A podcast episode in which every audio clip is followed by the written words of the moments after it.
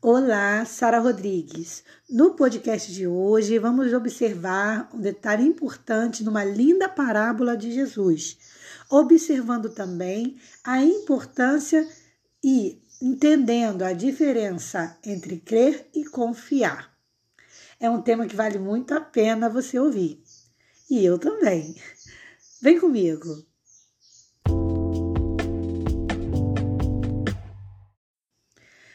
No capítulo 18 de Lucas, do versículo 18 ao versículo 8, nós vemos o relato de uma passagem muito interessante onde Jesus faz o que era costume ele fazer. Ele conta uma parábola. Nessa parábola especificamente, ele fala sobre um juiz perverso, um juiz que não, não agia com generosidade, não, não era um juiz de verdade, porque não era justo, né? Mas ele conta que esse mesmo juiz, sendo assim, ele resolve atender o pedido de uma viúva persistente por conta de ela estar molestando ele. Esse é o termo bíblico, segundo Jesus fala ali desse, desse comportamento desse juiz. Então, esse juiz diz que essa mulher está molestando e por isso ele vai atender logo o pedido dela, não que ele quisesse atender, mas para poder se livrar dessa mulher. E aí a gente chega nos textos que interessam para gente que é quando, já no finalzinho, né, no versículo 7 e 8, quando Jesus diz assim: E Deus não fará justiça aos seus escolhidos que clamam a Ele de dia e de noite, ainda que tardio para com eles? Ele faz uma pergunta. E aí ele responde: Digo-vos que depressa lhes fará justiça. Quando, porém, vier o filho do homem, porventura achará fé na terra? Se a gente olhar, ler esse texto muito rapidamente, a gente não vai perceber a riqueza desse comentário de Jesus. Porque ele deixa muito claro, primeiro, a justiça e o amor de Deus, deixando claro que Deus, embora tardio, nos atende. E atende mesmo quando muitas das vezes a resposta dele não é a que a gente espera. Por exemplo, ontem eu fiz um podcast, se você não ouviu, está aí disponível, falando sobre o jovem rico que se entristece porque não ouve de Jesus o que queria. O primeiro passo da fé é a gente aceitar aquilo que Deus propõe para gente. Porque a Bíblia diz: fé é a certeza e a convicção dos, dos fatos que não se veem. Então a gente não vê, mas a gente confia em quem a fé está estabelecida. Então, se eu peço assim, Senhor, livra tal pessoa disso, disso, disso, e a pessoa não tem o livramento que eu esperei, eu preciso entender que algum livramento houve.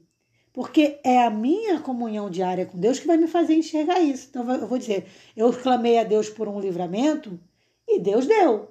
Porque se Deus não livrou, por exemplo, uma pessoa de um, de um, de um mal, de uma morte ou de uma coisa, ele a livrou do pecado, ele, ele, ele pode tê-la livrado do sofrimento eterno, ele pode tê-la livrado do pecado para que ela se salvasse.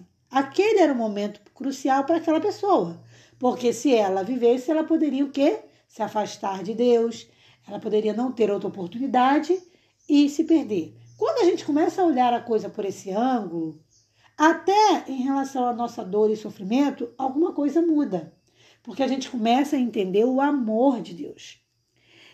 Mas a pergunta também que nos, nos cabe muito é, como Jesus faz, quando o filho do homem, porventura, vier, ou, ou seja, quando ele voltar, porque Jesus esteve aqui como homem e prometeu que voltaria, só que agora numa forma gloriosa.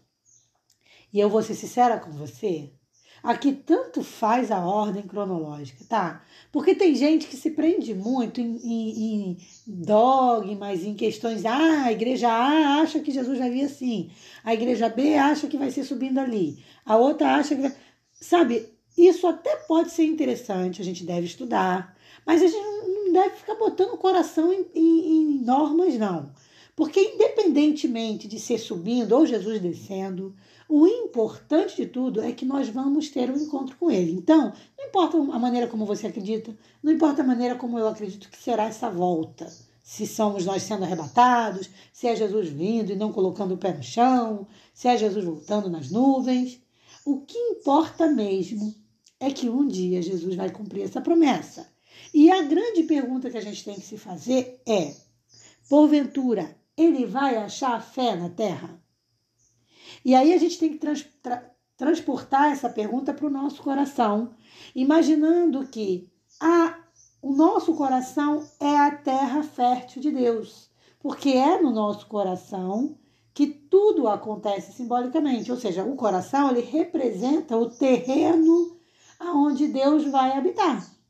Se eu amo meu próximo, se eu perdoo, se eu me consagro com Deus, meu coração vai ficando uma terra fértil. Se eu sou egoísta, arrogante, não pratico as coisas que o Senhor me orienta, meu coração vai ficando uma terra seca, sem fruto. E nessa terra, hoje, Jesus encontra fé? É isso que a gente tem que pensar. Eu gosto sempre de trazer a questão bíblica para um lado mais pessoal. Eu, eu particularmente sou assim, porque eu gosto de pensar como que aquilo se aplica na minha vida. Tudo bem que, tem questões que a gente tem que olhar de uma forma globalizada para a igreja toda e tudo mais, mas na maioria das vezes o que importa mesmo é como eu aplico aquilo na minha vida. E hoje eu quero passar o dia pensando sobre isso. Se Jesus voltasse hoje, ou se ele voltar, né? Porque vai que ele volta, ele encontraria fé em mim? Para finalizar o podcast, eu quero só comentar sobre a diferença entre crer e confiar. Tem até um hino, né, que fala crer e confiar. Isso é uma coisa que a gente canta muito. Mas qual é a diferença real entre crer e confiar? A primeira coisa que a gente tem que entender é que crer até o diabo crê. Então isso não é mérito nenhum. Crer é a gente abrir o olho e os nossos sentidos para uma realidade. Então eu vejo algo, eu sinto algo, percebo algo acontecendo, creio. A confiança não.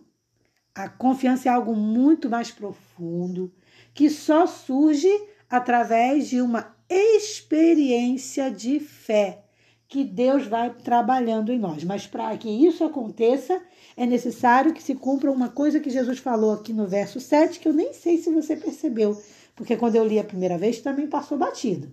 Que ele diz assim: fará Deus não fará e Deus não fará justiça, é a pergunta dele, aos seus escolhidos que, aí olha eu lá comentando de, de novo sobre comunhão diária, que clamam a Ele de dia e de noite, ainda que tardio para com eles. Eu vou até marcar isso aqui na minha Bíblia. Clamam a Ele de dia e de noite. Então, se você quiser uma resposta bem objetiva sobre como que eu posso desenvolver minha fé, Sara, como é que eu faço para ter fé? Eu não consigo ter fé. Clame a Deus de dia e de noite. Eu gosto muito de gravar meu podcast de manhã. Eu estou gravando meu podcast agora, são exatamente 7 horas e 5 minutos, porque eu gosto que o podcast seja as primícias do Senhor. Mas gosto também de dormir conversando com Deus. Então eu gosto de orar também à noite. Então, meu conselho para você é o mesmo de Jesus. Eu estou roubando a dica de Jesus aqui. Estou me apossando do que Jesus falou, não é nenhuma novidade. Ore a Deus de manhã, tenha comunhão com Deus de manhã, antes de começar o seu dia, e finalize o seu dia com Deus. De manhã, você clama, pede por um dia melhor. De noite, você agradece e, até mesmo se for preciso, lamenta por alguma, coisa que não foi como você esperava. Mas você permanece, persevera na sua confiança em Deus, entendendo que o, o, que, o que Deus faz é melhor do que nós podemos pensar ou imaginar.